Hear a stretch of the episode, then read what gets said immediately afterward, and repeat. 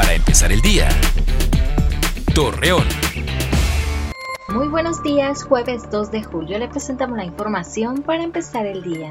Debido a que el Tribunal de Justicia no retomará todavía actividades laborales, abogados de la Laguna de Durango molestos decidieron manifestarse. Asimismo solicitan una solución ya que no cuentan con ingresos para las necesidades básicas del hogar.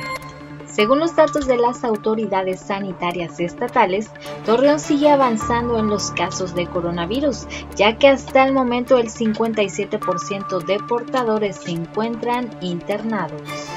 Luego que desde el mes de marzo cerraran sus puertas los templos católicos por la pandemia del COVID-19, nuevamente se realizarán ceremonias. Asimismo, Luis Martín Barraza Beltrán, obispo de Torreón, señaló que las iglesias cuentan con las medidas de higiene para los fieles católicos.